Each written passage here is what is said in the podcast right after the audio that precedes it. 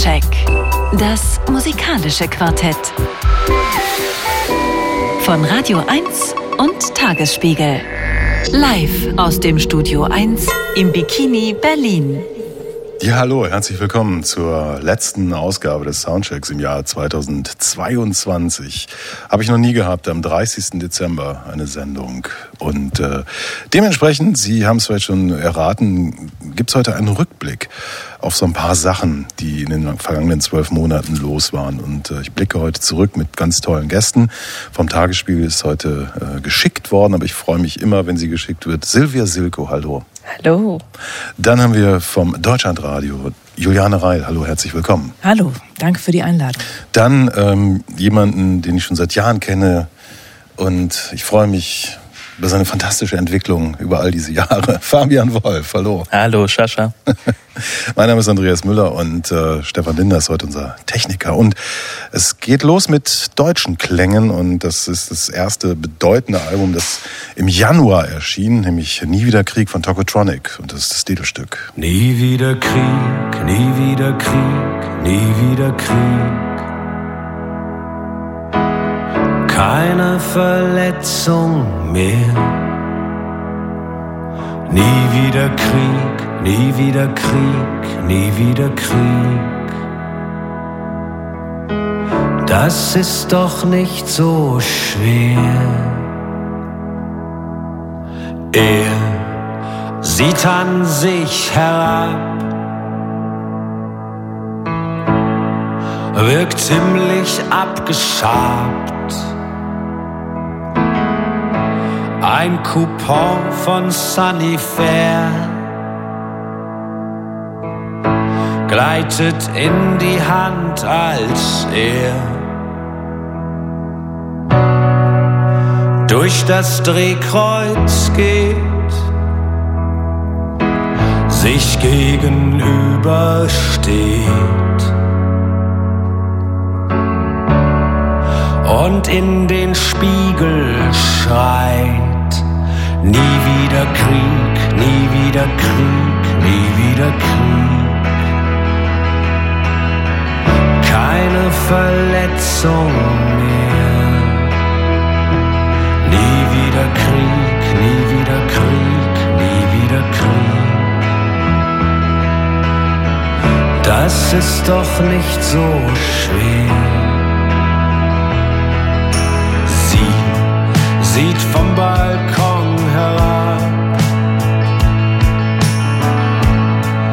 An diesem Neujahrstag, an dem das Alte stirbt, noch nichts geboren wird. Gebetet zynisch bleiben zieht es durch Kitt und Scheiben.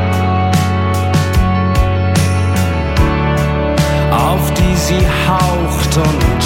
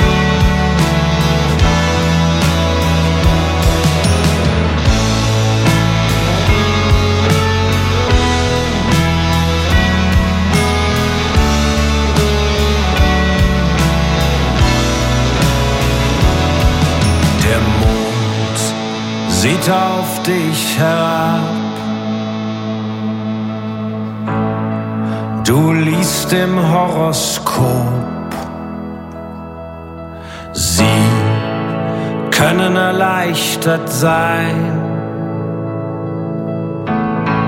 Man wird ihnen bald verzeihen. Nie wieder Krieg, Tokotronic, erschien ähm, in der dritten Januarwoche dieses Jahres. Also das, große, das erste große Ereignis, wenn es um deutschsprachige oder Musik aus Deutschland geht. Und ich habe eben im Vorgespräch mit ähm, Silke super gesagt, ich habe selten, also ich habe eigentlich noch nie ein Jahr erlebt, wo ich so viel herausragende deutschsprachige Musik äh, gehört habe. Und das ist jetzt so ein Thema, über das wir hier sprechen wollen bei diesem Jahresrückblick im Soundcheck auf Radio 1 vom RBB. Ja, natürlich wissen wir, dass knapp drei Wochen später ähm, ein Krieg ausgebrochen ist und äh, die Band war so ein bisschen devastated, kann man sagen. Also das, das war so, äh, wenn man so Interviews liest, ähm, da fehlten denen dann auch so ein bisschen die Worte. Ähm, wenngleich dann das äh, Coverdesign ja fast zu so einem ja, viralen Poster wurde. Also das tauchte dann überall auch, zum Beispiel in Berlin auf und so weiter und so fort. Wenngleich, ich muss sagen, diese Platte, das war so eine der ersten Tokotronic-Platten, die erste seit langer Zeit, die mich nicht so wie ich überzeugt hat. Aber trotzdem, so begann es das deutsche Jahr für mich. Wie habt ihr das erlebt? Also ich äh, habe auch das Gefühl, dass unheimlich viel deutsche Musik in diesem Jahr erschienen ist. Ich glaube aber auch, dass es der Tatsache geschuldet ist, dass teilweise die Veröffentlichungen eben aufgeschoben wurden. Bei Tokotronic war das, glaube ich, auch so, dass sie eigentlich vor einem Jahr schon veröffentlichen wollten und dann gesagt haben, ähm, wir können nicht auf Tour gehen, insofern verschieben wir das mal um ein Jahr. Dieses Jahr ist es dann rausgekommen, aber die Tour konnte trotzdem nicht stattfinden. Darüber werden wir wahrscheinlich später noch sprechen. Ich finde, dass viele gute Sachen rausgekommen äh, sind ähm, und vor allen Dingen auch die Veteranen sich da wieder zurückgemeldet haben, ob das jetzt Tokotronic sind oder auch Rammstein, die im Herbst äh, Zeit herausgebracht haben. Das meistverkaufte Album in Deutschland, wie ich jetzt gelesen habe. Sie haben Helene Fischer äh, auf Platz zwei verwiesen mit Rausch. War ja auch keine gute Platte von Helene. Ja, andere Veteranen Fehlfarben dabei, mhm. ne? Ja. Sterne. Manche sagen vielleicht das beste Sterne-Album ever. Obwohl es ja nicht mehr die Sterne sind. Es ist ja, ja nur komplett umgebaut. Das ja. ist vielleicht der Grund, keine Ahnung. Vielleicht. Aber, ja, hat mir auch sehr, sehr gut gefallen. Mhm.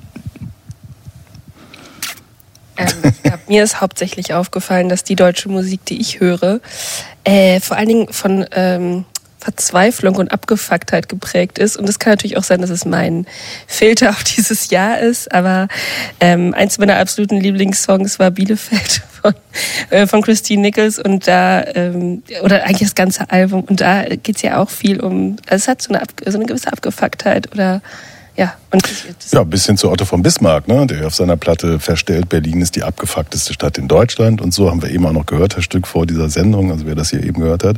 Ja, ja, klar, natürlich. Äh, ich habe jetzt keinen deutschen Hip-Hop dabei. Also weder Sido mit Paul noch Haftbefehl etc. Fabian, hast du das ein bisschen verfolgt? Äh, so ein bisschen, also da gab es so ein gutes, sehr gutes Album von OG Kimo und das Haftbefehl-Album, das vor ein paar Wochen relativ unangekündigt gekommen ist, war auch ganz okay, aber das, ne, das, die sind jetzt immer alle okay. Äh, ansonsten fand ich es bemerkenswert, dass ähm, manchmal passiert hier ganz, also die Veröffentlichung von Musik lässt sich ja sowieso nicht damit timen, was gerade in der Welt passiert oder lässt sich ja eben noch nicht über Nacht drauf reagieren. Trotzdem gibt's ja manchmal Momente, wo irgendwie die Musik und das, was in der Welt passiert, so gut zusammenpasst. Und das war irgendwie dieses Jahr meiner Wahrnehmung nach in Deutschland irgendwie nicht der Fall. Ist ganz viel passiert und irgendwie gab es aber nicht den Soundtrack. Ich würde sogar so weit gehen, dass ich jetzt in diesem Jahr eigentlich keine deutschsprachige Musik gehört habe, die irgendwie ja das abbildet, was ich so als gerade so die, die, die Prozesse der Wandlung oder der Kämpfe oder so oder der Rückschläge in Deutschland so richtig abbildet. Also es gibt eine Ausnahme, aber da bin ich befangen, weil sie ja buchstäblich meine beste Freundin ist. Aber vor zwei Wochen hat äh, Malonda den Song Deutschungshoheit äh, gedroppt, auch ein sehr sehr gutes Video zusammen mit äh, Roger Reglis und Melane. Da geht es quasi um so so deutsche Kämpfe, um Erinnerungspolitik und und auch so einen ganz grundsätzlichen deutschen Rassismus und äh, Fremdheitserfahrung und so. Das hat noch mal ganz viel eingefangen, äh, eingefangen und abgebildet. Ansonsten irgendwie ging es so ein bisschen, ja, auch so Gefühle der Verzweiflung abgefuckt hat, aber irgendwie für mich so an den grundsätzlichen Themen oder an den grundsätzlichen Schmerzzentren so ein bisschen vorbei. Das stimmt, aber ich weiß gar nicht, ob es so an der Zeit deswegen vorbei ist, weil es, ich habe das Gefühl, dass es ganz viel vom Sound her Post-Punk gibt. Aber das gab es auch schon vor der Pandemie. Diese Entwicklung, die hat eingesetzt. Und dieses Jahr sind unheimlich viele Alben in diese Richtung mit diesem Sound äh, herausgekommen. Ob das jetzt die Nerven sind, die auf diesem Trip schon länger sind, ob wir von Christine Nichols sprechen, die du angesprochen hast, Silvia, ähm, oder andere Acts. Und dass es so ein Zurückgeworfensein ist, irgendwie des Individuums auf sich selbst wieder.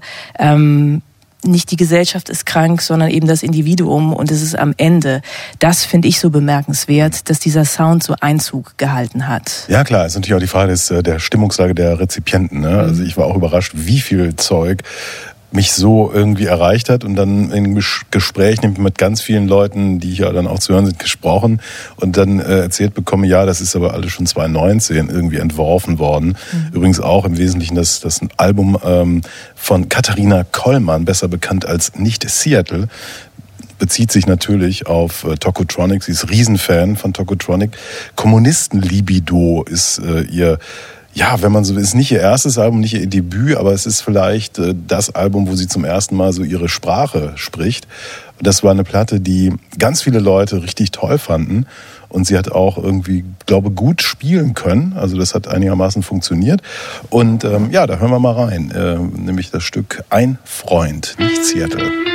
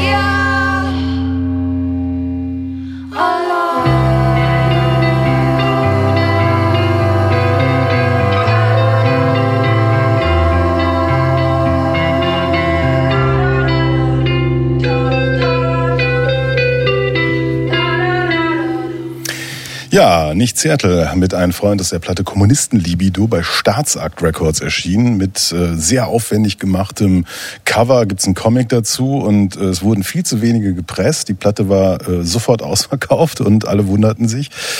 Ja, aber wie gesagt, sie hat viel gespielt und live äh, ist es dann mit einer Band auch ein bisschen krachiger, lauter, heftiger noch, aber ähm, ja, eine der sehr ähm, wohlwollend empfangenen deutschen Platten in diesem Jahr. Was mich eigentlich zur nächsten bringt, die äh, für mich, ich habe so zwei Songs des Jahres, ähm, beziehungsweise das eine ist die, die, der Titel des Songs, nämlich von Otto von Bismarck, Berlin ist die abgefuckteste Stadt in Deutschland. Das andere ist 7,04 Euro von Christine Nichols, äh, im Frühjahr, glaube ich, rausgekommen, also ganz früh im Jahr, I'm Fine. Und ähm, da dachte ich auch so, was, was, wo kommt die denn her? Wer ist denn die?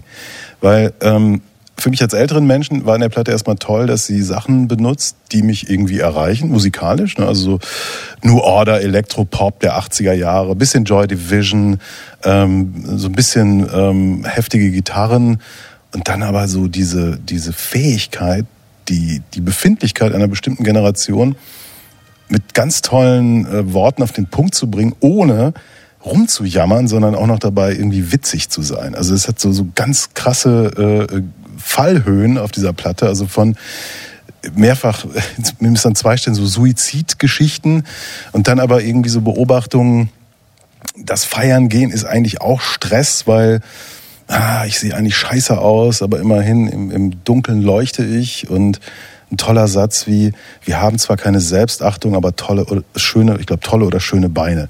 Da dachte ich so, wow, also das, da, jetzt verstehe ich die. Jetzt habe ich eine Ahnung davon, was bei denen los ist. Ja, oder der, der Phönix aus dem Aschenbecher. Ich finde, das ist auch eines meiner Lieblingszitate aus dem Album. Ähm, ich fand auch, das war ein, also ein echt, echt ein Überraschungswurf, obwohl ich ja schon bei, pra, also Prada Meinhof, glaube ich, nicht ganz so schlimm fand wie alle anderen. Prada Meinhof ist Vorgängerprojekt, genau, ja, was, genau. was ich tatsächlich auch nicht so toll fand. Ja. Nee, genau. Ich weiß, dass ich hier in der Sendung saß und mit Nadine Lange und ihr dann auch meintet so, ja, hm, das hätte man nicht erwartet. Ja, das war echt gut.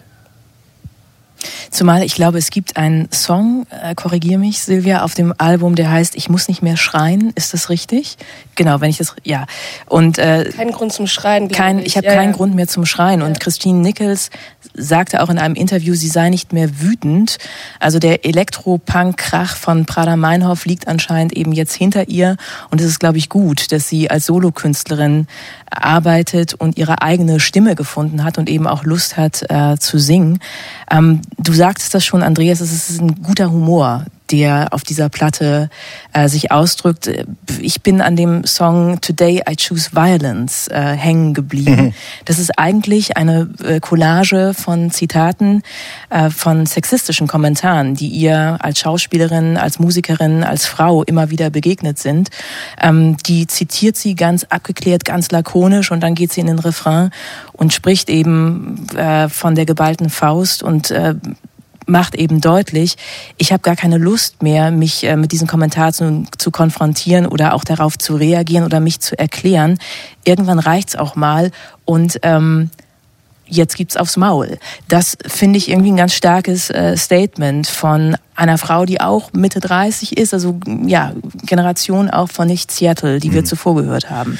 Das war ja für mich ein äh, schöner Moment in der Sendung, nämlich Lernprozess, weil das war ein Song, den fand ich total doof. Ja, anfangs, weil der, der fällt so raus, äh, erstmal aus dem musikalischen Kontext und dann dachte ich, ja, was ist denn das jetzt für ein plakativer Scheiß und so. Und dann gab es hier so eine Diskussion und ich musste lernen, kann ja sein, aber das ist, das ist nicht ausgedacht. Das ist irgendwie, ne?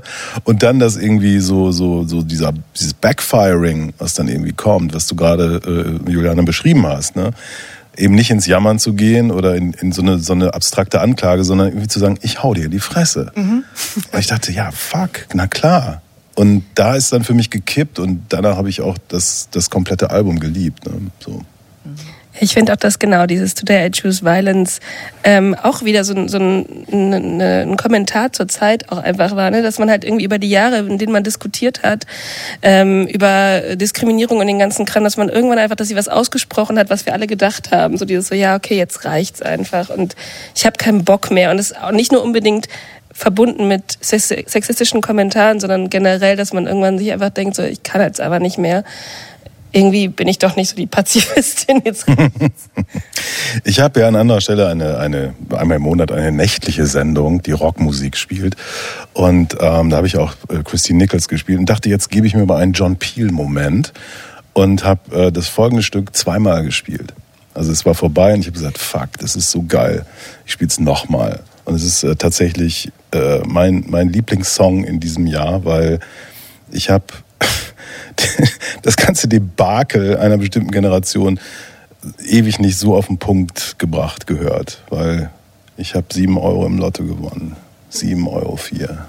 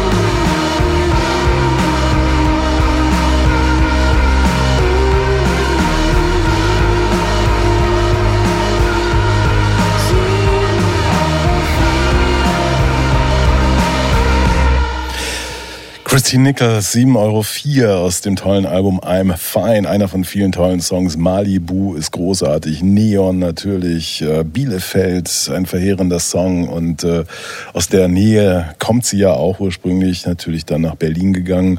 Und äh, ja, auch der nächste Künstler aus Deutschland kommt aus der Provinz, äh, nämlich aus der ostdeutschen Provinz und versuchte sein Glück in der großen Stadt, äh, nämlich Betteroff, der ja so am Köcheln war, 2019. Ein paar Singles, eine EP, noch eine EP, der Übersong Dussmann und solche Geschichten. Und dann sollte es starten, Pandemie wollte es anders.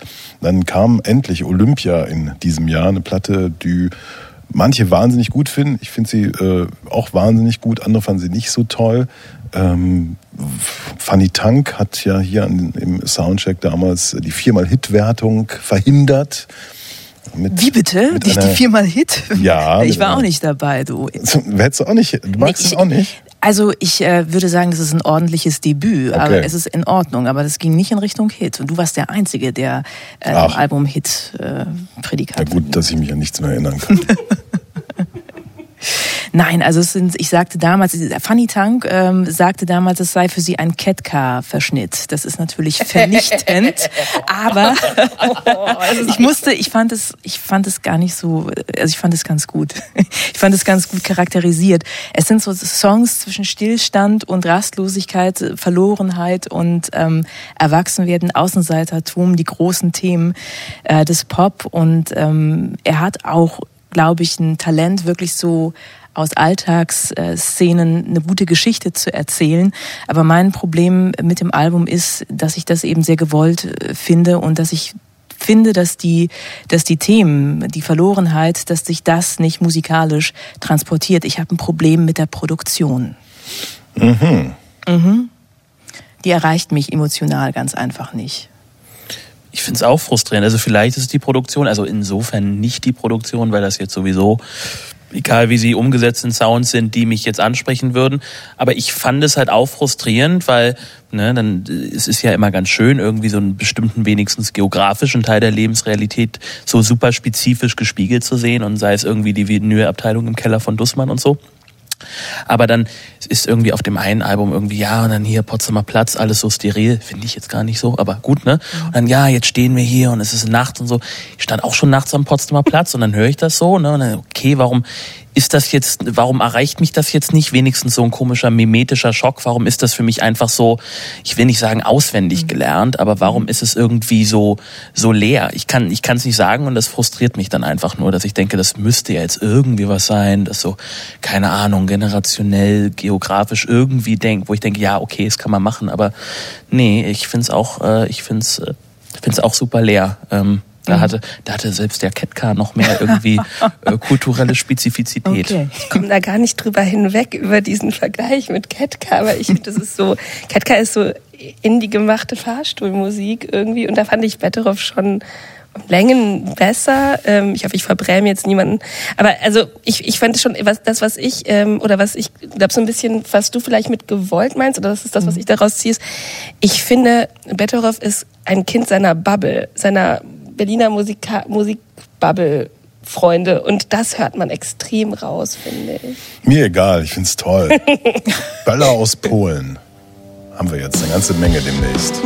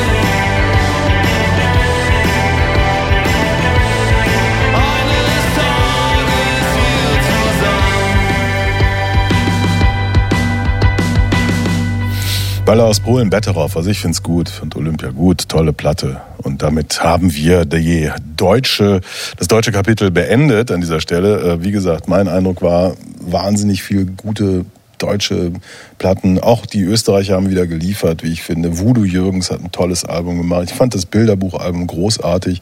Es gibt Leute, die sagen, das ist Quatsch, was die da gemacht haben. Ich fand diese Neuerfindung ziemlich gut. Äh, Öl hat eine tolle Platte gemacht, Wander haben geliefert und so weiter und so fort. Also war schön. Ja, oder? Auf jeden Fall. Also ja. es war, ja, Österreich hat mal wieder geliefert. Bilderbuch extrem interessant, weil sie reifer werden und eben weg von diesem Plakativen aus dem grellgelben Lamborghini von Maschinen aussteigen und jetzt äh, einen neuen Weg eingeschlagen sind. Ich habe sie in der, in der äh, Philharmonie erlebt. Mhm im Konzert. Da habe ich nur gemerkt, dass der Maurice Ernst, Ernst ne, genau, äh, auch dabei ist, seine eigene Rolle noch zu finden, wie er sich jetzt zu dieser Musik ähm, äh, ja, auf, die, auf die Bühne stellt und da performt. Da mal schauen, was bei denen als nächstes kommt. Womit wir bei Figuren sind, die Probleme haben. Fabian Wolf. Nicht du, sondern. Ich äh, auch schon. Hier im äh, Jahresrückblick im Soundcheck auf Radio 1 vom RBB schauen wir jetzt mal so ein bisschen auf den Stand des Hip-Hop, äh, und zwar da, wo er herkommt, also nicht deutscher Rap oder so. Da möchte ich gar nichts zu sagen, weil ich kenne mich da auch wirklich nicht mehr aus. Ähm, aber ich habe auf so vielen Listen, und ich hasse Jahresendlisten, aber egal, natürlich gucke ich drauf, um vielleicht auch was zu stehlen, so für die Moderationsinspiration. Kendrick Lamars Album steht immer ganz weit oben, und zwar bei so äh, deutschen Männern, die so um die 50 sind. Das ist so das Album des Jahres für die. Wie findest du das? Also steht nicht nur bei deutschen weißen Männern um die 50 auf der Top 10, sondern auch schon global bei ganz vielen. Ne? Also auch deutsche weiße Männer machen vielleicht nicht alles falsch oder finden vielleicht auch mal zufällig oder vielleicht das Richtige aus falschen Gründen, was weiß ich. Ähm, ähm, es war dieses Jahr so eins, da haben, also jetzt, ich will nicht sagen, alte Legenden haben nochmal geliefert, aber da sind so sehr heiß erwartete, äh, oh Gott, heiß erwartet, habe ich gesagt, ähm, heiß erwartete äh, Alben irgendwie gekommen, teilweise nach 20 Jahren Wartezeit haben Black Star irgendwie endlich ihr neues Album gemacht und niemand hat's gehört. Äh, Stimmt. ja, ne? Äh, na, Nas ist wieder da. War Nas hier weg? Leider nicht. Ähm, äh, ne, irgendwie Megan Thee Stallion hat ihren Nachfolger, der wurde dann äh, leider von, von ihrem Prozess so ein bisschen überschattet. Und eben auch das erste richtige Kendrick-Album seit 2017. Da war inzwischen waren noch so kleinere Sachen. Mhm. Äh, Black Panther Soundtrack, äh, Soundtrack und so. Und es ist tatsächlich ein sehr gutes Album. Also es ist jetzt nicht mehr dieser im besten Sinne Irrsinn der, der, der, der letzten Alben. Also es ist nicht mehr so ein, so ein gigantischer Monolith wie äh, To Pimp a Butterfly. Es ist nicht mehr dieses bis, zu, bis zum Sprengen gefüllte irgendwie Instant Classic Ding von Good, Cat, Good Kid Mad City, das jetzt zehn Jahre übrigens alt wird äh, in diesem Jahr. Und es ist auch nicht diese so super biblisch besessen, äh, schuld- und läuterungsmäßig aufgeladene Platte Damn, sondern es ist tatsächlich, das ist ja dann auch der poetische, musikalische Rahmen durch so Spoken Word Interludes, es ist tatsächlich so eine Selbsttherapie, aber ohne Selbstmitleid. So, er hat für sich selber, glaube ich, er, er sah eine Weile mal so aus, dass man so ein bisschen sich um ihn Sorgen machen müsste, dass er vielleicht so ein bisschen abdriftet, jetzt eher in die religiöse Richtung, in der Kanye West vor zwei Jahren war. Dann gab es da auch so Black Hebrew Israelites Geschichten so. Ähm, und er hat sich jetzt aber tatsächlich wieder gefangen. Er hat sich jetzt selbst irgendwie geerdet durch verschiedene Sachen. Er hat äh, von so ein paar Mythen sich so verabschiedet und äh, kann das jetzt auf diesem Album musikalisch total auf der Höhe darlegen. Das ist jetzt nicht mehr wie früher, dass man das Gefühl hat, okay, ich höre jetzt die Musik der Zukunft oder die Person, die jetzt hier irgendwie rappt, die ist jetzt tatsächlich auf in jeder Art und Weise Next Level. So, er ist jetzt so ein bisschen mehr in der Gegenwart angekommen, aber es ist tatsächlich ein mhm. sehr, sehr gutes Album. Stefan, ähm es steht eigentlich jetzt ein anderes Stück in der Liste, aber ich würde jetzt doch gerne äh, mal in das äh, Kendrick Lamar Album Mr. Morale and the Big Steppers äh, rein. Und zwar, wir sind im Big Steppers Teil mit dem Stück Savior. Kendrick made you think about it, but he is not your savior. Cole made you feel empowered, but he is not your savior. Future said get a money counter, but he is not your savior. Ron made you give his flowers, but he is not your savior. He is not your savior.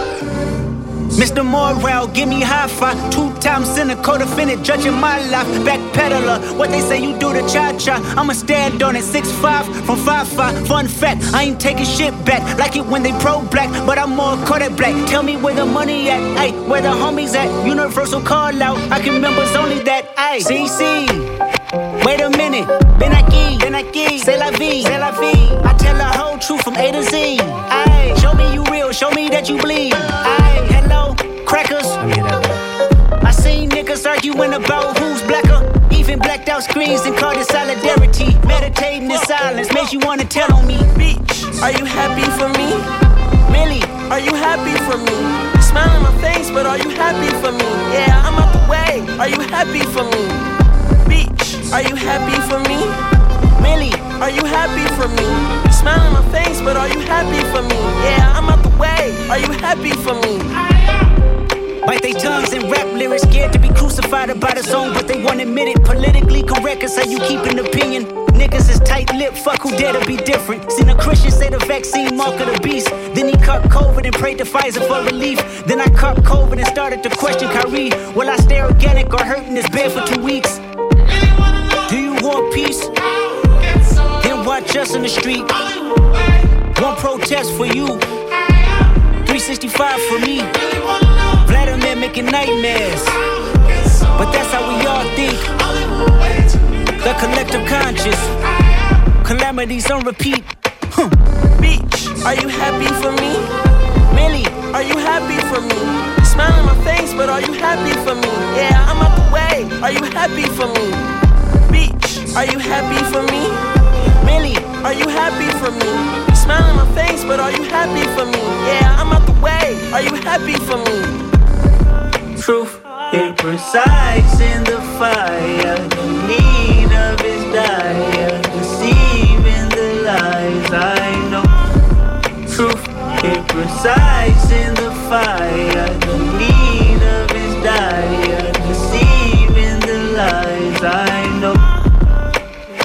Out the bag, I am not your savior. I find it just as difficult to love thy neighbors, especially when people got ambiguous favors, but their heart's not in it. See, everything's for the paper. The struggle for the right side of history. Independent thought is like an eternal enemy. Capitalist posing as compassionate be offending me. Yeah, suck my dick with authenticity. Yeah, Tupac dead, gotta think for yourself. Kendrick Lamar, Savior aus der Platte Mr. Morale, The Big Stepper. 70 Minuten lang und Also eine kleine Sache, die ich jetzt schon wieder gehört habe, er, hat, er sagt jetzt gerade, ne, Tupac Dead, you have to think, think for yourself. To Pimp a Butterfly endete mit auch dem damals der totalen schwächsten Stelle des Albums mit so einem so zwölfminütigen, ganz merkwürdigen, so halbspoken Word Track, wo er sich selber in so ein altes Interview mit Tupac reinschneidet. So, ne, äh, so als Ges äh, Gespenst, irgendwie Vorbildbeschwörung. So, ne, äh, natürlich auch als Selbstverortung irgendwie in der Nachfolge, aber eben auf so eine ganz klare, ja, ne, was uns Tupac zu sagen hat, was uns diese ganzen Leute zu sagen haben, das ist total wichtig, daran müssen wir uns halten, ne, was sehr starres. Und jetzt in so einer ganz kleinen Zeile nebenbei, Nee, so. Es, es geht jetzt nicht, dass, dass wir jetzt irgendwelche, dass wir irgendwelche Dogmen, religiöse, äh, politisch-kulturelle Dogmen einfach anerkennen, aber jetzt nicht so eine ganz blöde Freidenkerpose, man muss alles hinterfragen, sondern es ist erzählt auf so eine ganz, ganz unplakative Weise Aber- so einen Leute, so einen intellektuellen, irgendwie selbstkritischen Prozess. Aber für wen spricht er? Ne? Also ich meine, Ja, er es spricht es für so- sich. Ja, Er ja klar. für Es sich. gibt Also ja es diesen das auch- Vorwurf. ja. Äh, ja, da ist halt ein, ein, ein Multimillionär, der irgendwie seine Probleme hat und, und, und 70 Minuten irgendwelches Zeug erzählt und ähm, was soll das? Ne? Also äh, muss mich das interessieren? Wenn ich zynisch bin, sage ich, interessiert mich nicht. Naja, aber Probleme das von Multimillionären Ja. interessieren mich. nicht. Aber was sind die Themen? Und die Themen sind ja nun nicht das Dasein des Multimillionärs, irgendwie, dass er am Strand rumcruist, sondern es ist Rassismus, es ist Homophobie, es ist Transphobie, es ist Trump, es ist Feminismus, es ist Sex mit, ich zitiere, White Bitches, es ist Cancel Culture, es ist Vaterschaft, ähm, das schlechte Gewissen, Schuld und Sühne. Da steht eine ganze Menge auf dem Programm und wie du sagtest, Fabian, es ist ein autobiografisches, zum ersten Mal ein autobiografisches Album von Kendrick Lamar. Also aus seiner persönlichen Warte heraus, diese Haltung, die finde ich auch tatsächlich toll, weil es mit Ambivalenzen spielt, weil es ein zutiefst menschliches Album ist. Also so wie er sich selbst inszeniert hat oder inszeniert wurde, als Prophet, als Messias, der jetzt, wenn man möchte, schon in dieser Konzepthaltung schon Mensch geworden ist. Also er bleibt irgendwie in dieser Erzählung drin. Ähm, da steckt eine ganze Menge drin. Ich finde nur, dass es äh, musikalisch trotzdem mich nicht überzeugt. Also dass die Texte, die Themen interessanter sind als das, was er mir dann musikalisch bietet. Das ist eine Sprechballade, das ist wirklich sehr reduziert mit äh, einer Piano-Begleitung, hier und da ein paar Fingersnaps. Ähm, das ist so, dass es teilweise programmatisch zu dem passt, was da verhandelt wird. Ähm, aber so, dass ich denke, es ist eigentlich zu monoton und das ist zu, zu wenig. Ähm, ja, wie es musikalisch umgesetzt wird.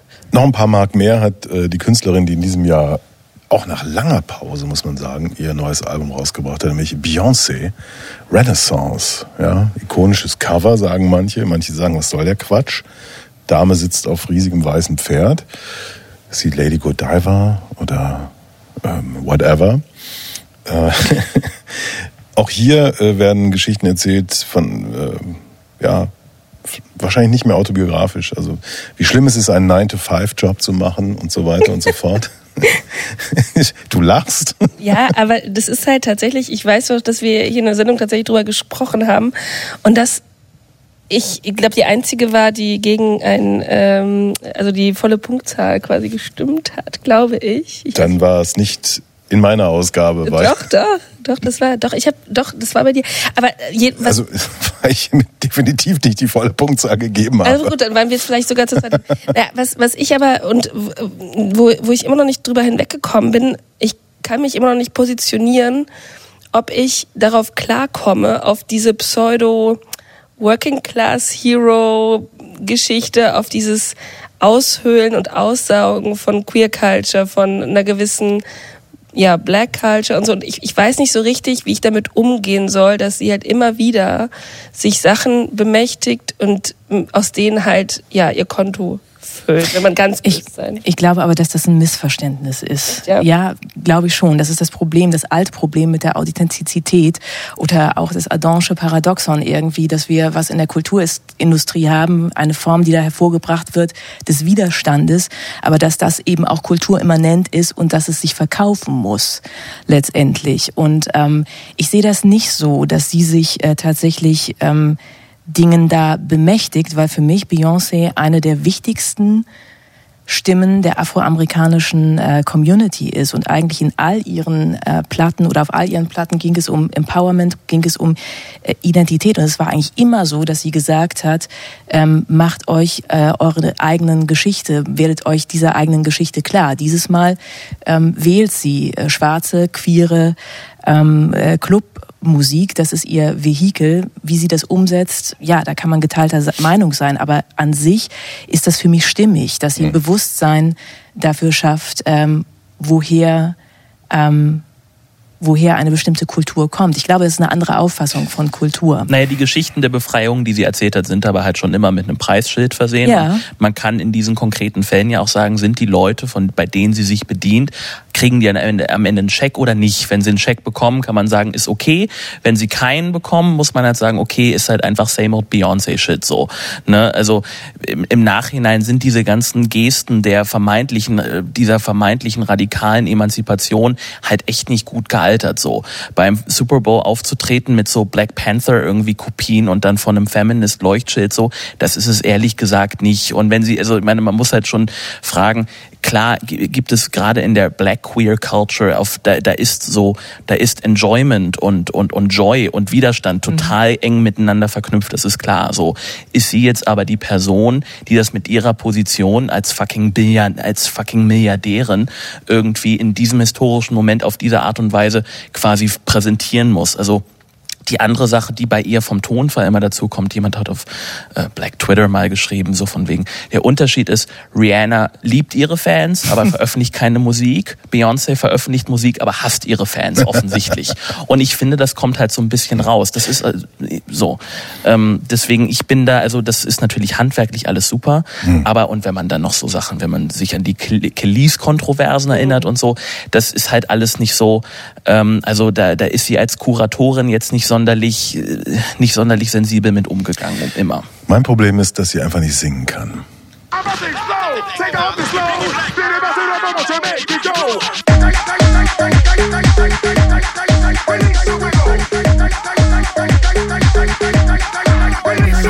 Take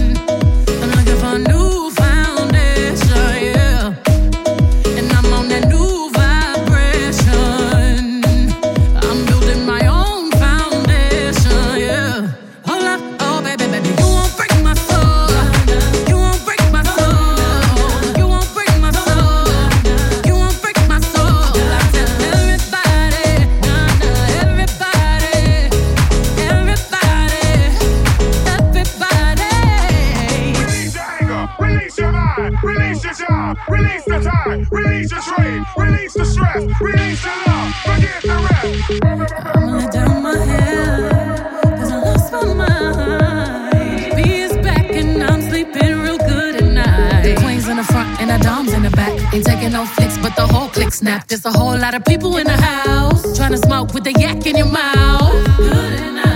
Back outside. You said you outside, but you ain't that outside. Worldwide hoodie with the mask outside. In case you forgot how we act outside. Motivation.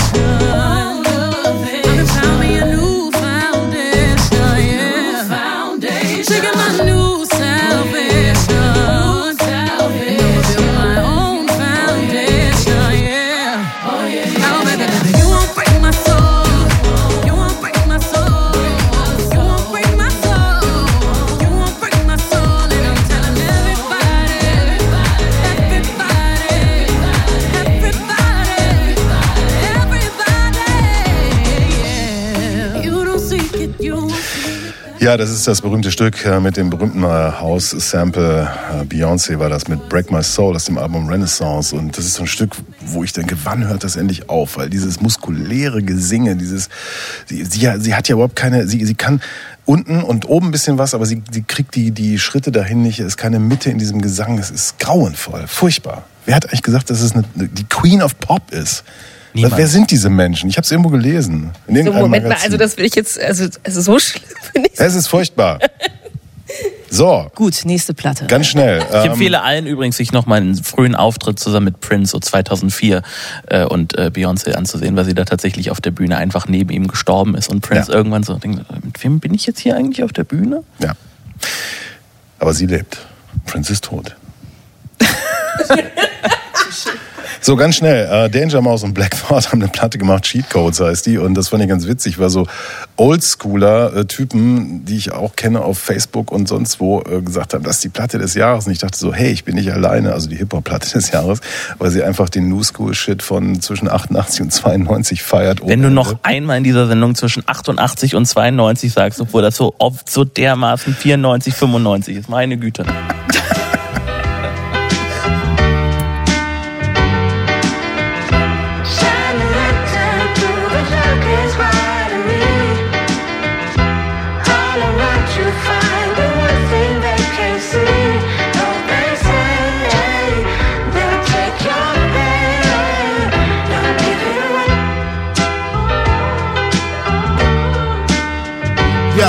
like Thelonious at the underground piano, dressed in camo. The grenades, guns, and ammo. Left the sample, send them a bouquet and a candle. I came to take back that other two fifths of a man's soul.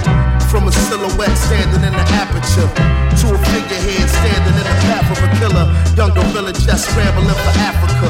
Prepped and will accept nothing but a massacre. Premonition and intuition is a bitch. Got a message from the heavens, all it said is to resist.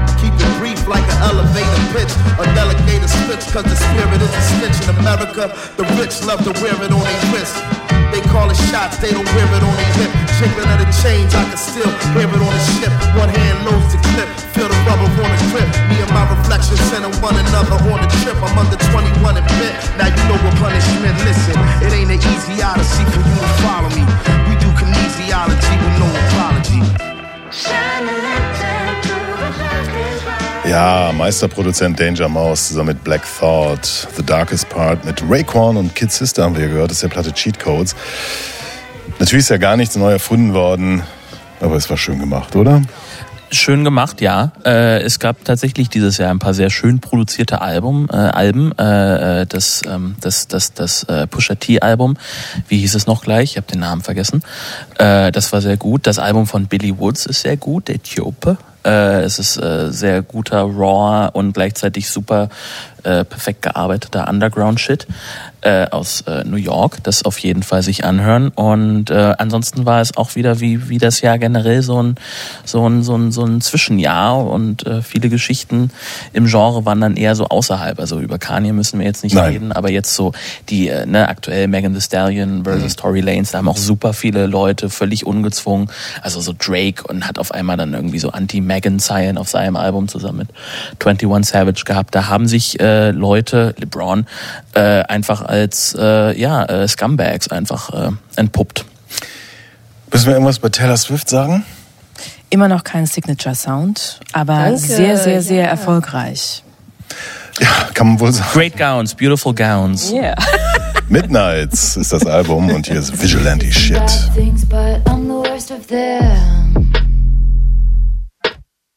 Sometimes I wonder which one will be your last lie.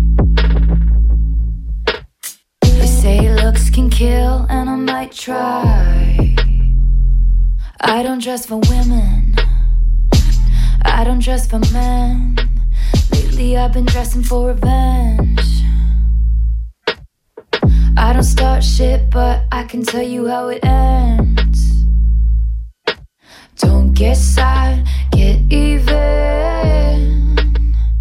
So on the weekends, I don't dress for friends. Lately I've been dressing for revenge.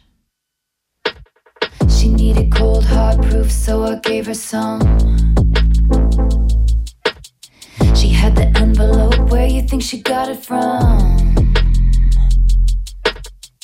Now she gets the house, gets the kids, gets the pride.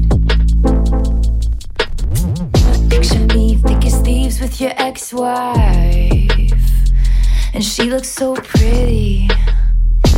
Driving in your Benz. Lately she's been dressing for revenge. She don't start shit, but she can tell you how it ends. Don't get sad, get even. So on the weekends, she don't dress for friends. Lately she's been dressing for revenge. Ladies always rise above. Ladies know what people want. Someone sweet and kind and fine. The ladies simply hide in love. Well, he was doing lines and crossing all of mine. Told his white collar crimes to the FBI. And I don't dress for villains or for innocence. I'm my vigilante shit again. I don't start shit, but I can tell you how it ends. Don't get sad, get even. So on the weekends, I don't dress for friends. Lately, I've been dressing for revenge. Soundcheck. Das musikalische Quartett. Von Radio 1 und Tagesspiegel. Live aus dem Studio 1 im Bikini Berlin. Ja, mit dem Versuch, hallo und herzlich willkommen nochmal, das Jahr 2022 so ein bisschen äh, Revue passieren zu lassen, ein bisschen einzuordnen. Heute mit Silvia Silko, Juliane Reil, Fabian Wolf und Andreas Müller. Und äh, wir sind jetzt in äh, einem Bereich angekommen, den man Indie-Rock, glaube ich, nennt, nach wie vor. Und äh, egal wie man es nennt, eine Frau hat mich da in diesem Jahr äh, richtig gut erwischt und es ist Grace Cummings. There no world we live in.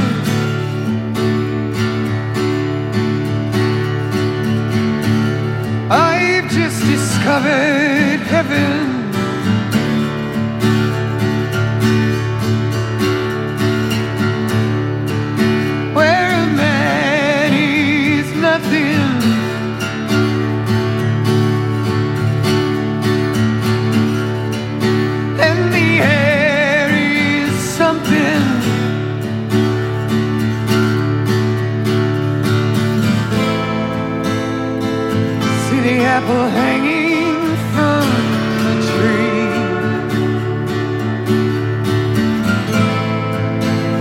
Fades away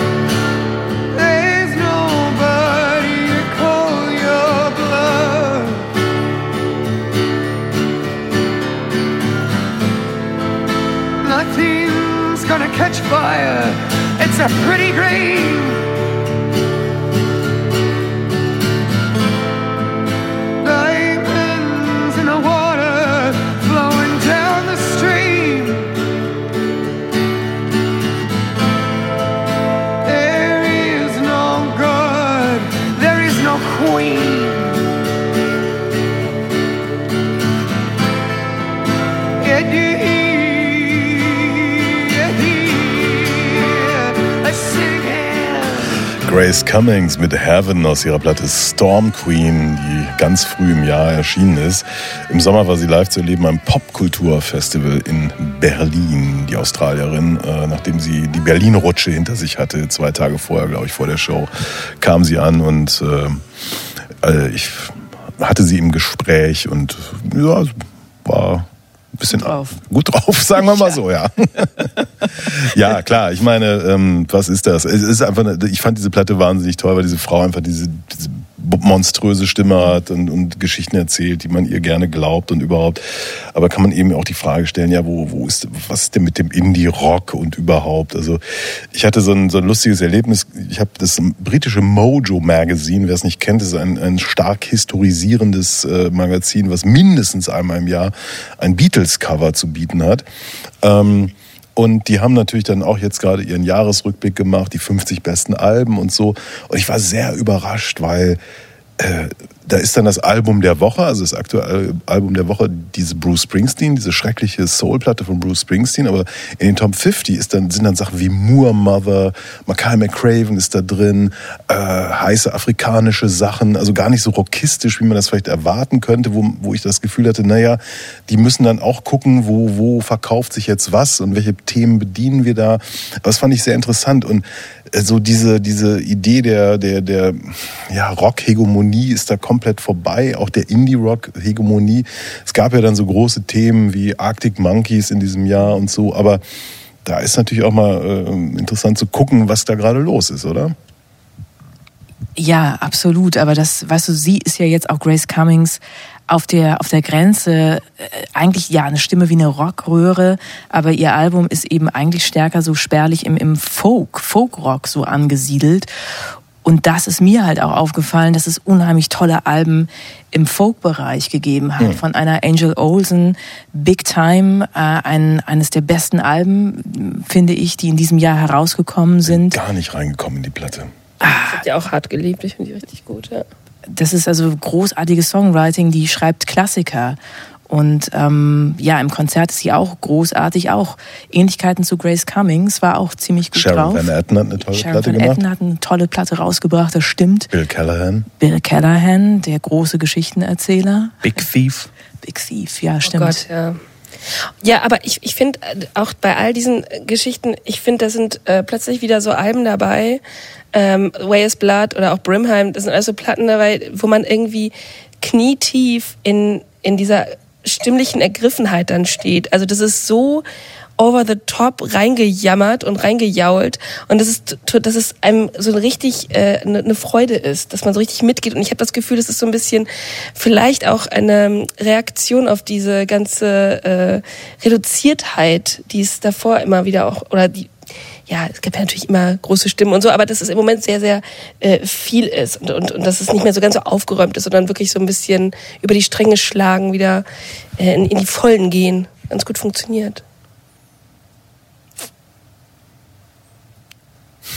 Ja, also ich. Und Ähm, Mut zur Stille ist auch was, was diese Alben prägt. Ja.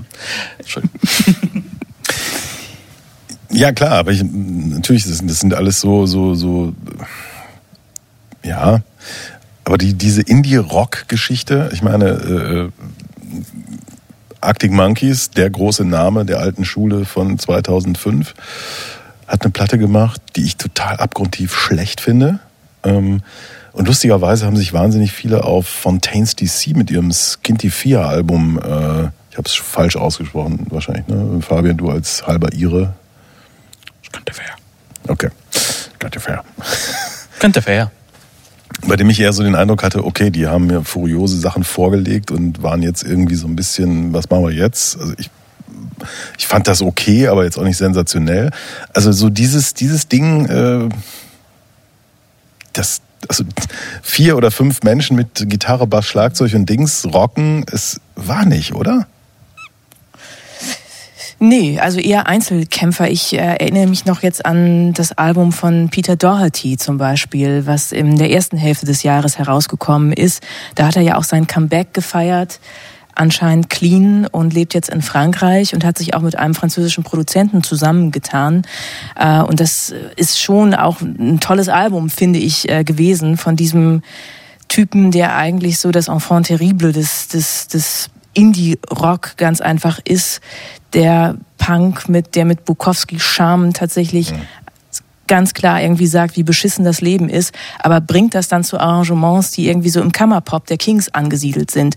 Ähm, das war ein tolles Album, was dieses Jahr herausgekommen ist. Hat mich nicht die Bohne interessiert. Ah.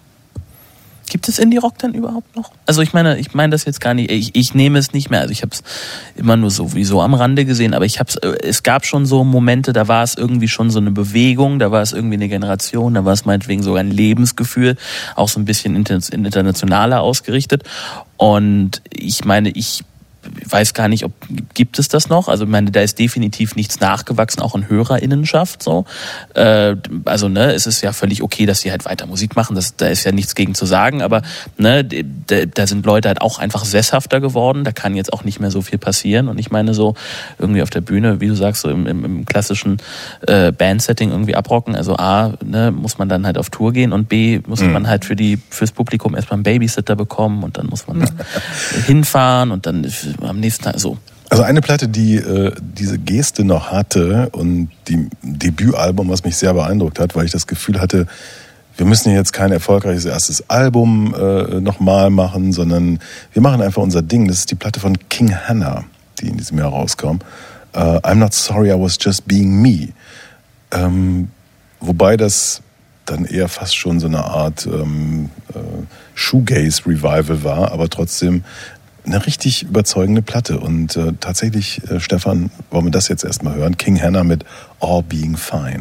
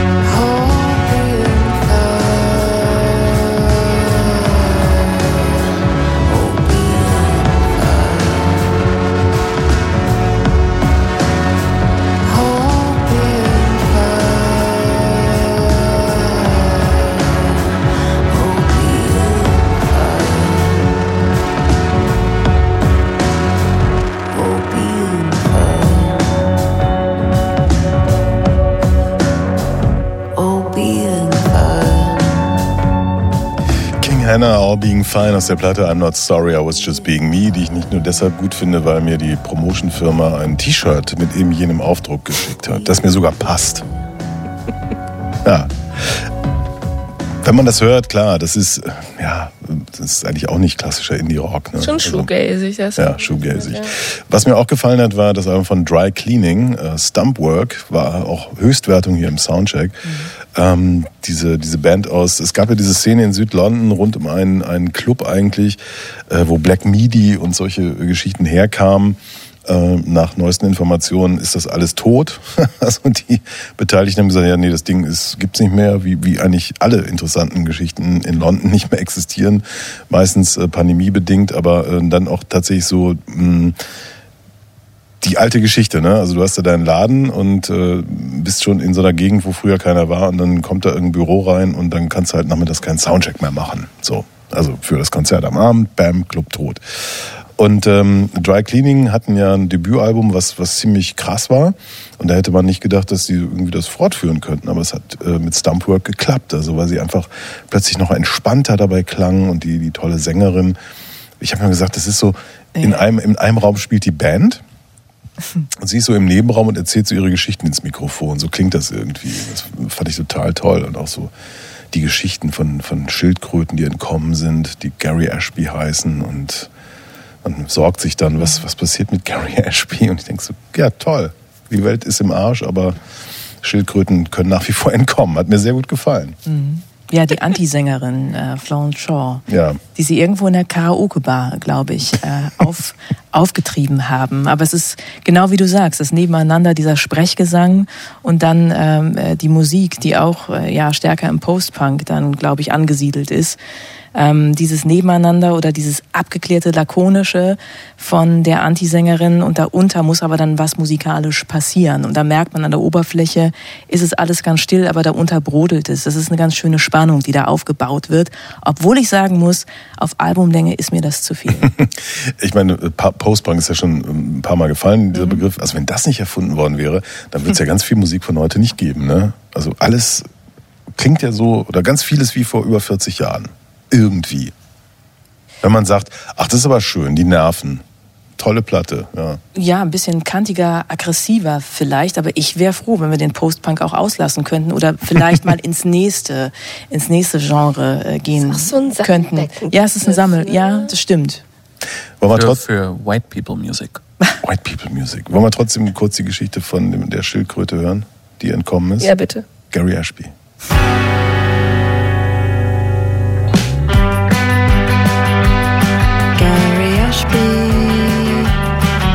Seen Gary? Family daughters. He's stuck on your back without me. Dogs running free.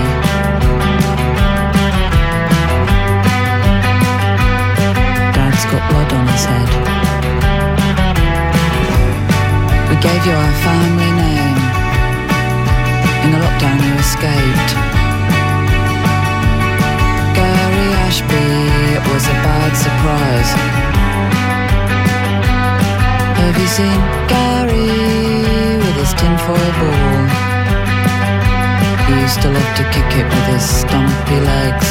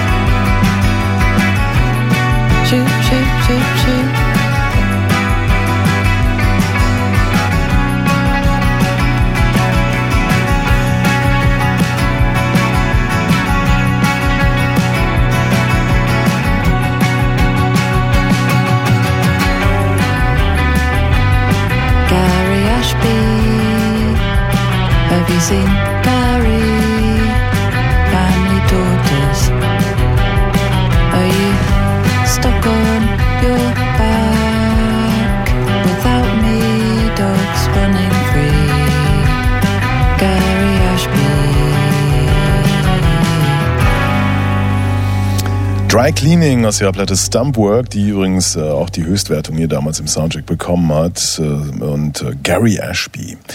Ja, der kleine Rückblick aufs Jahr 2022. Viel ist passiert. Äh, Wir können, wir wollen gar nicht über die Verstorbenen reden. Es war verheerend und schlimm und überhaupt. Und ähm, äh, wir wollen jetzt über schöne Dinge sprechen, nämlich dass eine alte britische Künstlerin ja äh, das Comeback des Jahres hingelegt hat. Ne? Ja, das hat mich ja total gefreut, weil ich, ich liebe Kate Bush. Und ähm, ja, ein Hit von ihr von 85, Running Up That Hill, ist in diesem Jahr Hit für eine jüngere Generation geworden, die teilweise Kate Bush überhaupt gar nicht kannten. Das kam so, weil der Song Running Up That Hill äh, prominent eingesetzt wurde in der, äh, in der Serie Stranger, Stra- Stranger Things. Und ähm, ja, Kate Bush hat sich total gefreut von zu Hause aus und in ihrer sehr bescheidenen Art. Also sie gibt ja wenig Interviews und auch bei Auftritten habe ich immer das Gefühl, äh, dass sie wirklich so typisch britisches Understatement sehr zurückgenommen, zurückhaltend ist und hat einfach gesagt, ja, verrückt, aufregend, schockierend, die Welt ist verrückt geworden, aber toll, dass mich Leute entdecken, die mich gar nicht kannten. Und ich glaube auch schon im Juli war es so, dass sie da 2,3 Millionen US-Dollar äh, mit diesem alten Klassiker, mit Running Up That Hill, in Klammern A Deal with God. Ich glaube, diesen Titel, das ist auch typisch Kate Bush, A Deal with God und kein Pakt mit dem Teufel. Ja, 2,3 Millionen durch Streaming. Mhm. Das muss man erstmal hinkriegen. Ne? Ja, aber das ist natürlich auch so, also dieses. In diesem Jahr habe ich auch oft gedacht, so äh, gerade am Ende des Jahres, was machen wir hier eigentlich? Was ist unsere Bedeutung? Was ist unsere Berechtigung? Was äh, funktioniert wie? Und äh, es ist, die Dinge sind uns Kritikerinnen und Kritikern aus der Hand genommen worden, glaube ich. Durch TikTok. Durch TikTok, durch, durch äh, irgendwelche Sensationen im, im Streaming, Filmstreaming-Business, Serienstreaming-Business, ne? Also klar. Ähm, Ja, so Gatekeeping ist natürlich nicht mehr. Also Ja, das ist ja schon lange nicht mehr so, aber klar. auch da, also so, dass man, ja, ich fand das aber auch total spannend, weil es ist diese viralen Momente, äh, die, die immer wieder jemand versucht hat zu erklären. Also ich habe immer wieder Texte dazu gelesen über diese, über so TikTok-Hits oder TikTok-Viralität und äh, keiner konnte es so richtig fassen. Also es wird dann irgendwie immer erklärt, was ein, ein ähm, viraler Moment braucht, um ein TikTok-Hit zu sein, aber eigentlich passt es oft nicht. Mhm. Auf die Erklärung nicht. Wir gehen gleich noch ein bisschen mehr drauf Mhm. ein, aber ich meine das wirklich ganz, ganz ernst. Also für äh, Kate Bush ist natürlich, ich meine, die, die sitzt in ihrem schon immer in ihrem Wolkenkuckucksheim und äh, ob die jetzt noch 2,3 Millionen Dollar extra hat oder nicht, ist, glaube ich, ziemlich egal. Aber die Reaktion ist natürlich die einer Grand Dame, die dann sagt, oh, that's it's funny, isn't it? so. äh, und und aber ich denke an die Tausende, Tausende andere, die, die irgendwie kernern müssen, die von ihren Labels gesagt bekommen, ja, ihr müsst erstmal so ne, viral werden, damit wir überhaupt und, und was weiß ich. Also die kann es, fliegt dieser diese ganze Idee äh, von Pop und, und was, was Verkaufen von Pop und, und darüber reden ist, äh, es ist ja auch noch nicht alt, ne? Also ich Mhm. meine, es ist ja ein paar Jahrzehnte jetzt, dass wir das haben und, und erst seit wenigen Jahrzehnten, dass auf einem bestimmten Niveau überhaupt darüber verhandelt und gesprochen wird und dass auch entsprechende Summen verdient werden. Also vor 60 Jahren wurde noch nicht so viel Geld mit Popmusik verdient wie, wie später und auch wie heute. Äh, fliegt das gerade alles auseinander? Ich weiß es nicht. Komisches Gefühl. Also es fliegt schon alles. Also niemand, also ne, das ist so ein altes, so ein altes Hollywood-Klischee. Nobody knows anything. So niemand kann wirklich sagen, was jetzt poppt und was nicht. Ne, dieses klar, dieses also Stranger Things war es ja das Grundmotiv, auch das Emotionale irgendwie der ganzen Staffel, bla bla bla so, ne? Heißt natürlich trotzdem nicht, dass der Song dann irgendwie so, so groß wird, weil das machen andere Serien auch, genauso wie ja nicht klar war, dass Stranger Things Mhm. irgendwie der sind große Hit und der einzige Hit ist, den Netflix noch hat, so, genauso wie Netflix an sich irgendwie gerade untergeht, alles irgendwie umwirft. Äh, es gibt ja auch so, also so, so semi-behind the scenes, ne, so immer mal redet, warum haben Alben heute so viele kurze, teilweise kurze Tracks, ne, wegen Streaming-Zahlen. Fernsehserien werden inzwischen auch ganz klar auf so vira- virale Momente oder auch einfach Memes hingeschrieben, so. Und jetzt nicht nur irgendwie Comedy-Geschichten, sondern auch so, ne, Prestige-Dramas. Ähm, das ist alles schon, das ist schon alles so ziemlich, das ist schon irgendwie finster, weil ich dann schon das Gefühl habe, dass sich dann so ein, eben so ein Ding wie jetzt der Kate Bush Song irgendwie dann durchsetzt, hat jetzt nicht unbedingt was mit äh, so Merits zu tun, sondern ist dann halt einfach Zufall. Das ist ein verdammt guter Song. Es ist ein verdammt guter Song.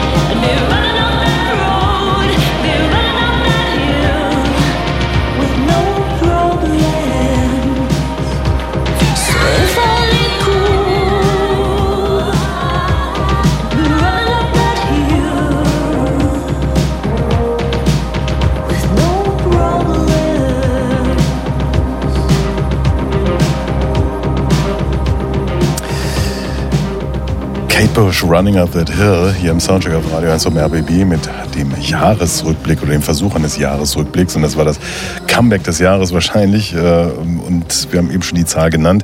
Kann sein, dass wir jetzt nochmal 22 Cent äh, Royalties aufs Konto von Kate Bush gespült haben mit ähm, ja, dem Abspielen dieses Tracks. Ist die nicht ein Tory? Oh, das weiß ich nicht. Ich glaube schon, ja. Ich weiß es nicht. Sind das nicht alle reichen Engländerinnen über 60? Paul Weller nicht. ist ja auch keine Engländerin. Ach so, ich, hab, ich dachte, du hättest versucht zu gendern. Nein, nein, was ich, ich riestere nicht mal.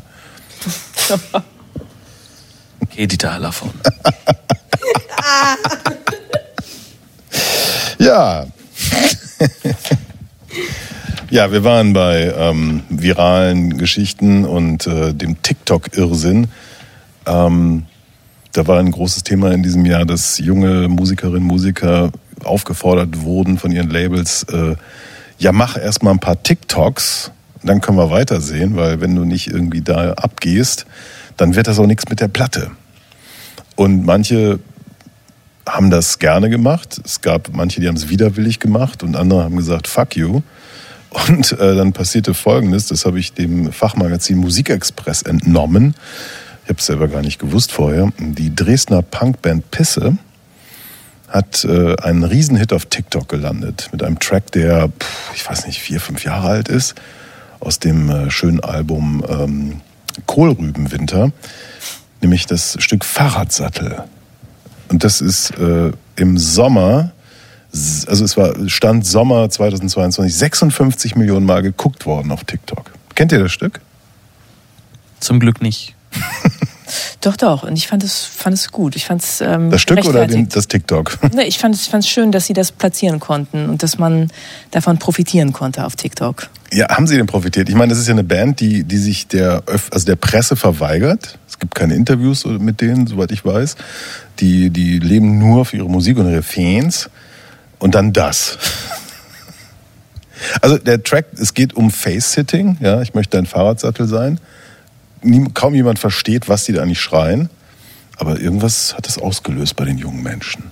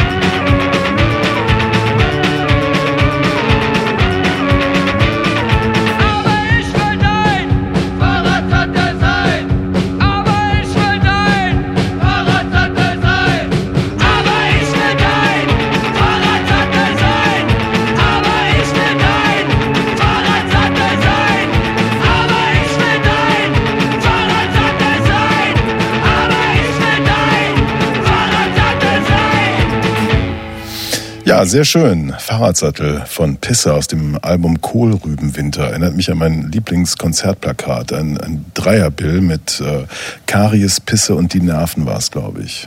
Das sind noch Bandnamen. Muss ein epochales Konzept gewesen sein. ich glaube auch.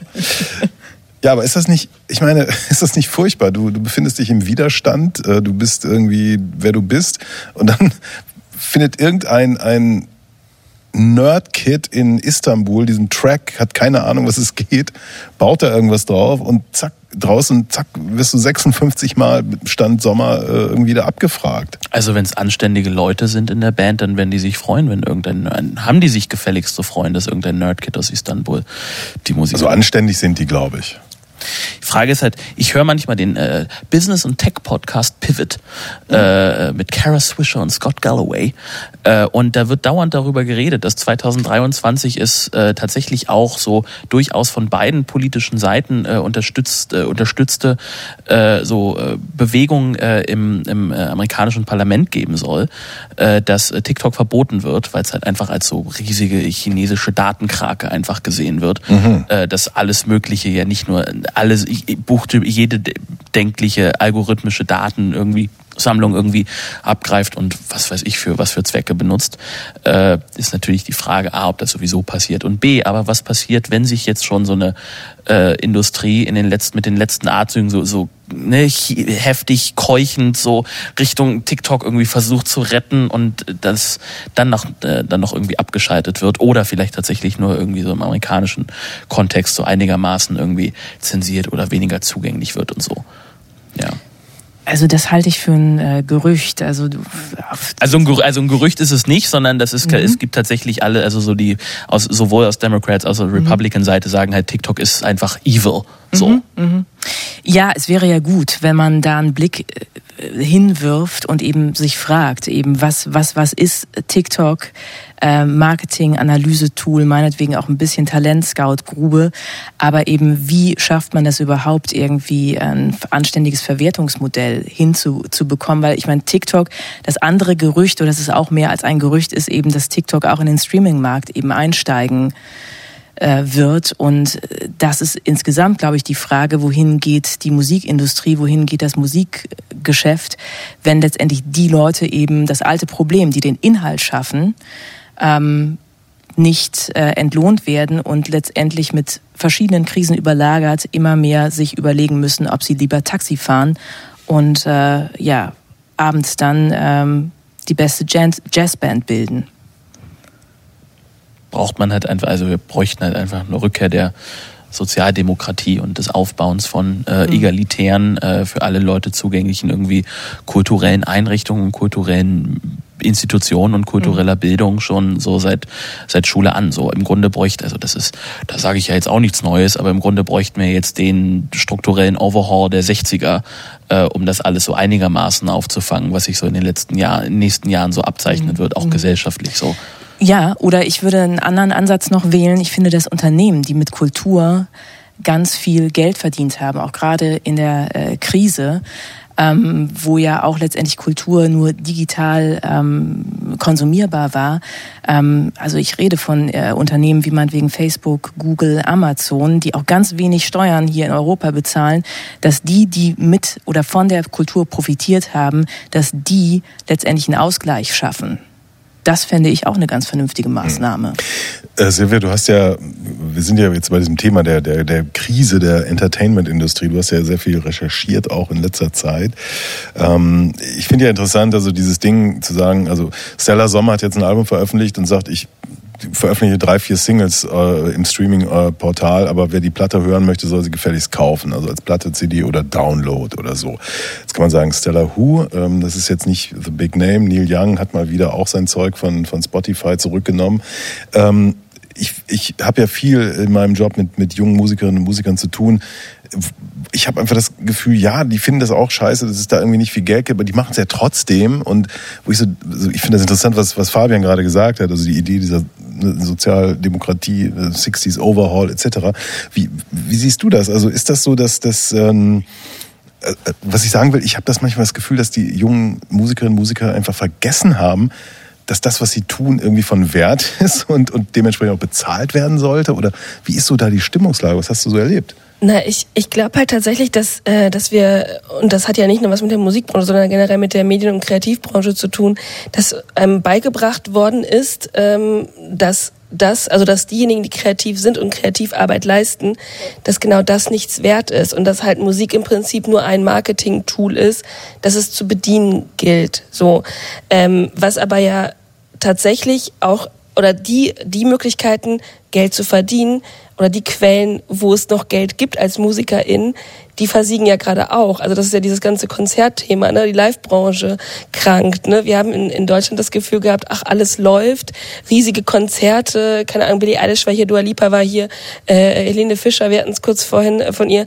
hatten äh, 150.000 äh, Leute Spektakel in München abgehalten und äh, die ganzen KünstlerInnen in einem die etwas kleiner sind, die wissen nicht, wie sie ihre Bands bezahlen sollen und auch vielleicht nicht, wie sie ihre Miete bezahlen sollen und denken ernsthaft darüber nach, ist es vielleicht sinnvoller, ich lasse das Ganze jetzt Mhm. und suche mir einen anderen Job oder ja, fahr Taxi, ganz platt ausgedrückt. Ja. Ich habe in der Fachzeitschrift Musikexpress eine Geschichte gelesen über Sam Vance Law, der ähm, ausgebildeter Musiker ist, also der, der Skills hat und der sein Album zwei Jahre geschoben hat wegen Pandemie und so. Dann bringt das raus und zwar an dem Freitag, an dem Russland die Ukraine überfällt und äh, sagt, die Überschrift ist, glaube ich, es gibt keinen Beweis dafür, dass diese Platte existiert. Ja, die ist komplett untergegangen und nachdem er da viel rein investiert hat und so weiter und so fort.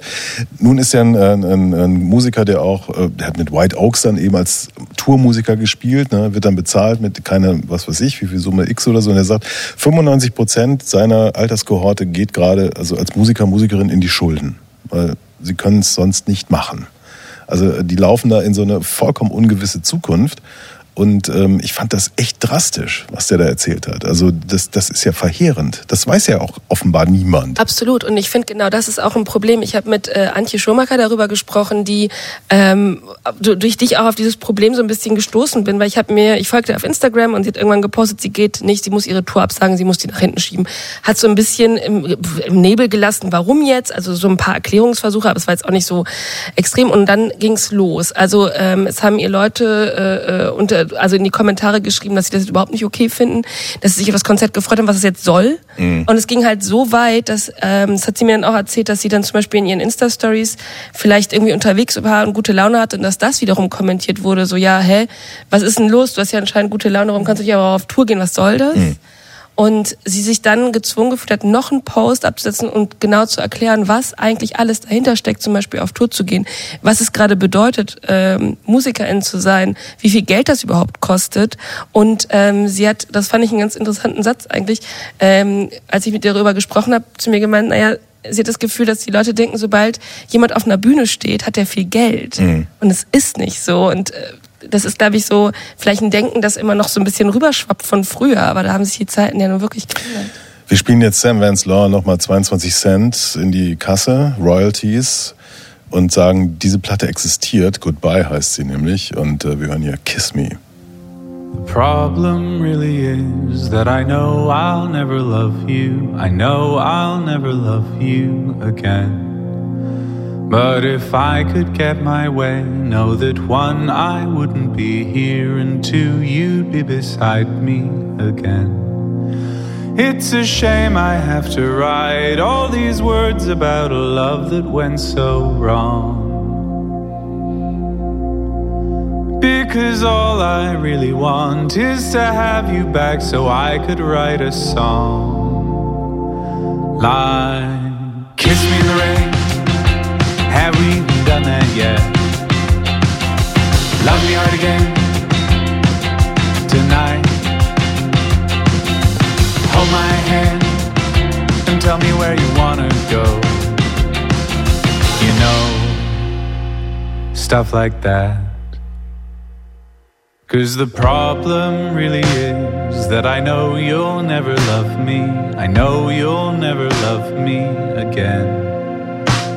And even if you wanted, how could you guarantee you wouldn't pick me up then drop me again? But let's pretend for a moment I could pen the tune I really want for you. Oh, then I would write a song that went something like Kiss me in the rain. Have we even done it yet? Love me hard again tonight.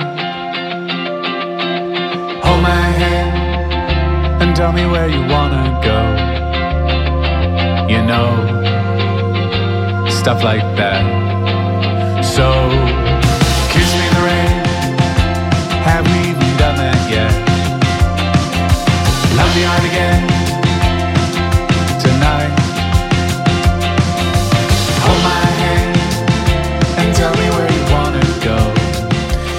Ausschnitt hier aus Kiss Me von Sam Vance Law aus seinem Album Goodbye. Und das ist der Beweis, dass diese Platte doch existiert. Weil sie hier im Soundtrack auf Radio 1 vom RBB gespielt wurde. Ja, heftiges Jahr. Ich meine, selbst, selbst eine Band wie Rammstein konnte äh, Sachen nicht spielen, weil die ihre Crew nicht zusammenbekommen haben. Weil sie irgendwie so, ich glaube, 300 Leute brauchen die, um das Equipment auf- und abzubauen, was benötigt wird. Und ähm, so wird auch da wieder ins nächste und übernächste Jahr teilweise geschoben. Aber es äh, gab ja immerhin Unterstützung, es gab Förderung, es ist auf ganz vielen deutschen Platten liest man irgendwie diesen äh, Hinweis, ne, gefördert durch bab, bab, bab, bab und, und kaum eine Platte, also wenn ich mal eine in die Hand bekommen habe, gesehen, wo das nicht drauf stand, wo Mhm. klar war, die haben alle irgendwie mh, Fördergeld bekommen. Und das fällt aber nächstes Jahr alles weg. Ne? Also das, das gibt noch keinen Plan dafür, wie das irgendwie weitergehen soll. Und ähm, wir haben so eine No-Show-Rate von, glaube ich, um die 50 Prozent gehabt. Also Leute, die ihre Tickets, äh, wie man so schön sagt, am Kühlschrank kleben haben Mhm. und dann aber nicht zu den Konzerten gegangen sind. Und sagen, ja, ist ja egal, die haben ja das Ticket bezahlt, aber natürlich die Veranstalter verdienen ja auch Geld damit, dass da irgendwie Getränke verkauft werden und was weiß ich und so weiter und so fort. Und mit großem, mit großer Angst wird jetzt aufs nächste Jahr geguckt. Ne? Also es ist ja, genau, es ist ja, da hängt total viel dran, ne? Und also der Fachkräftemangel ist real so. Und ähm, ich, ich glaube aber auch, dass sich generell die Bereitschaft oder die Haltung zu Konzerten stark verändert hat.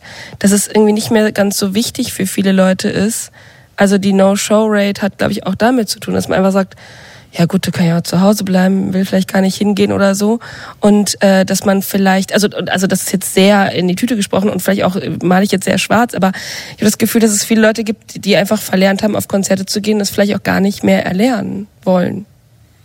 Ich habe heute überlegt, also mein Sohn ist 13, ne?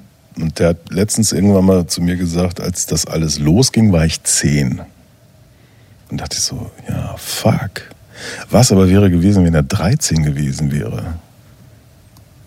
Wäre er jetzt 16? Und diese entscheidenden Jahre, also wo du anfängst zu gucken, also was, wo kann man sich mal vielleicht reinschmuggeln, so illegal oder diese ganze Scheiße auszuprobieren, die wir halt oder manche von uns, ich natürlich nicht, aber äh, damals irgendwie so gemacht haben, das, das ist mir gar nicht so gewahr, wie dass das eine riesen, ein riesen Gap ist, wo diese Erfahrung, die fehlt. Ne? Also das ähm, auch der Fachkräftemangel, also im, im Sinne von Leute er, erkennen gar nicht mehr, dass das ein Business sein kann, in dem man auch einen Job machen kann und so. das ist, äh, da gibt's glaube ich einen Wegfall von über 30 Prozent inzwischen, also an, an Bewerbungen und Pipapo. Ähm, ja, keine Ahnung, also die, werden wir das noch die, wie viele Jahre auch immer mitschleppen müssen, dieses, diese Wunde oder wie auch immer? Ja, also auf jeden Fall. Ich meine, es ist äh, ein finanzieller und es ist ein emotionaler äh, äh, Ausfall und, und Verlust. Also eine Kultur geht vor die Hunde, obwohl ich da etwas optimistischer bin, dass das nächste Jahr noch schwierig wird. Aber ich glaube, dass man da vielleicht auch noch die Kurve bekommen kann, ganz einfach. Ihr habt natürlich recht, dass es alles eine Form der Konditionierung ist. Wenn ich etwas nie erlebt habe, dann habe ich vielleicht auch keine Sehnsucht danach, das kennenzulernen, aber dann wird es andere Formen äh, geben. Letztendlich ist das natürlich auch der sehr nostalgische Blick von Leuten, die Musik kennengelernt haben und konsumiert haben, die ganz anders ist als das, was eine heutige, heutige, heutige Generation irgendwie, wie die sich der Musik nähert und was die auch für Musik hören und wie die Musik hören. Jetzt hörte ich aber von einem Phänomen zum Beispiel, dass, dass äh, wenn die jungen Menschen ins Konzert gehen, warten, bis ein bestimmter Track läuft, den sie vielleicht auf TikTok erlebt haben oder der als Key-Track, Hit-Track äh, gilt. Und kaum ist der gespielt, hauen die alle ab.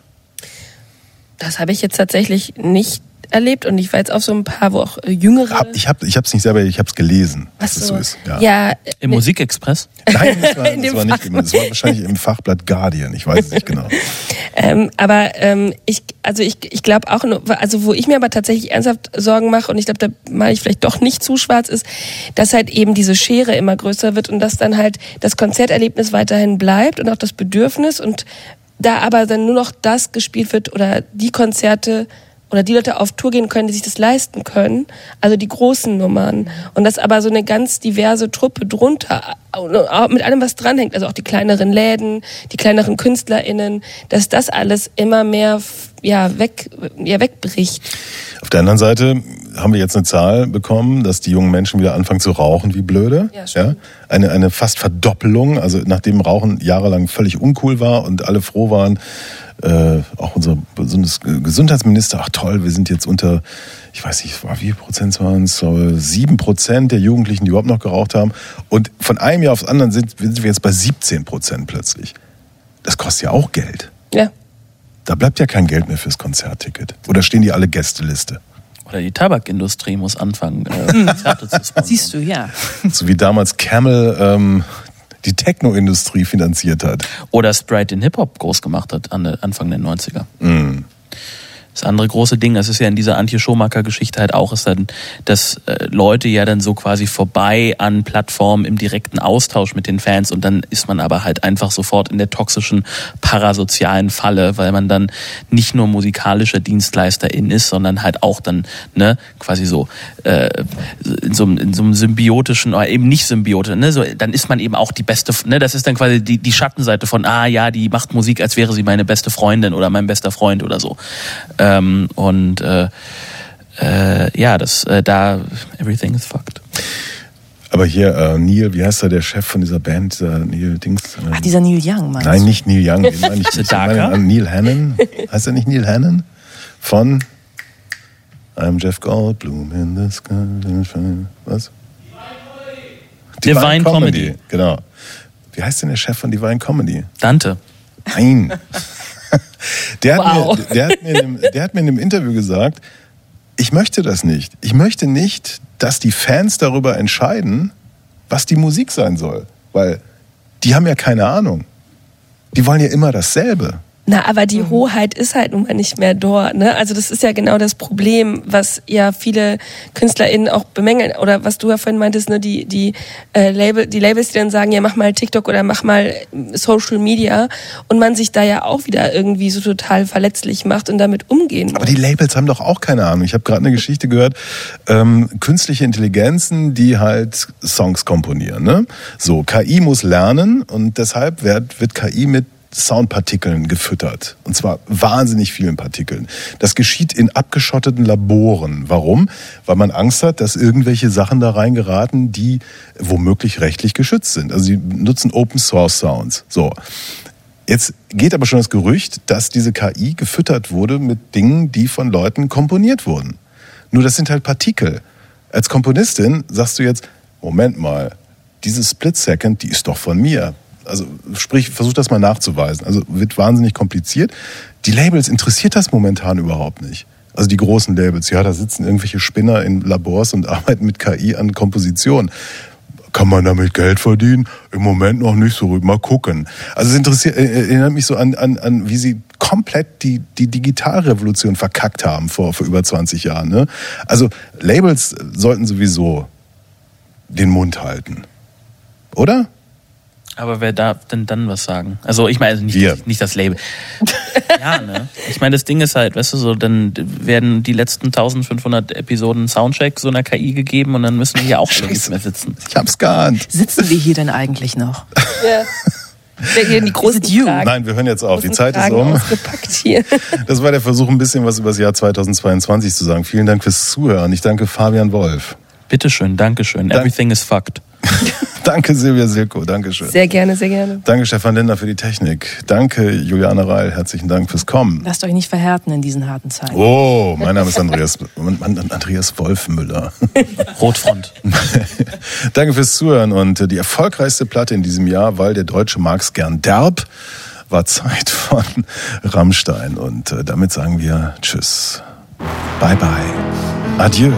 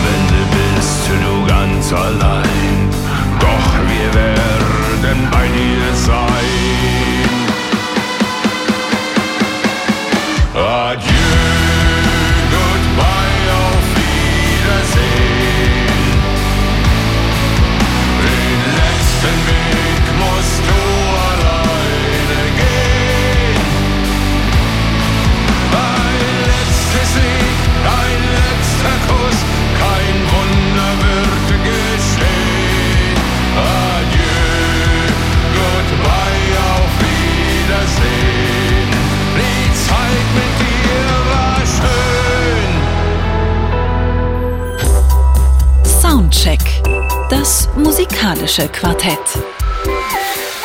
Freitags ab 21 Uhr auf Radio 1.